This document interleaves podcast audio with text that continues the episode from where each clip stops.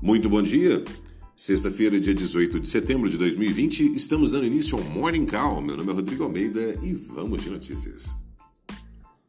Bem, as bolsas mundiais operam sem direção única nesta manhã, depois de um dia de quedas nas bolsas dos Estados Unidos.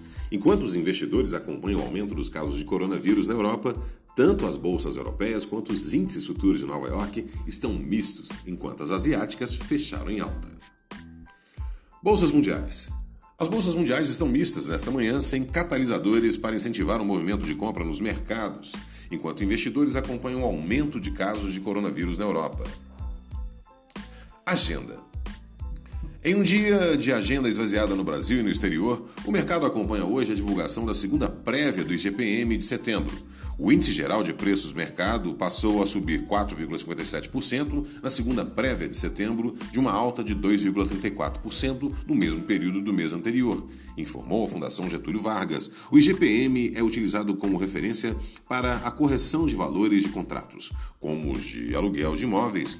A estimativa, segundo o consenso Bloomberg, era de alta de 4,15%. Suspensão do inquérito. O Supremo Tribunal Federal suspendeu o inquérito que apura se o presidente Jair Bolsonaro tentou interferir politicamente na Polícia Federal. A paralisação determinada pelo ministro Marco Aurélio Melo vale até o plenário do Supremo Tribunal Federal definir se o depoimento deve ser feito pessoalmente ou por escrito, de acordo com o Estado de São Paulo. Privatizações e desoneração. A respeito da a respeito de privatizações, o presidente disse ontem que o Banco do Brasil e a Caixa Econômica Federal e a Casa da Moeda não serão privatizados em seu governo. No entanto, em sua live semanal, ele disse que, tirando algumas exceções, o governo quer repassar a maioria dos serviços para a iniciativa privada.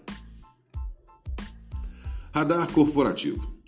No noticiário corporativo, a Petrobras anunciou o início da venda de mais um ativo, a empresa Araucária Nitrogenados, no estado do Paraná. Além disso, a Aura Minerals anunciou o primeiro carregamento de ouro da mina Gold Road, localizada no Arizona, Estados Unidos. Já a Clabin informou que a Deliot avaliou o valor de contrato de licença para uso de marca com a Sogemar em 1,046 bilhão.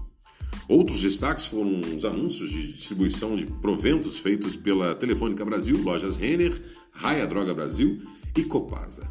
Essas foram as notícias do Morning Call. Muito obrigado pela audiência. Encontro todos vocês mais tarde no Close and Call.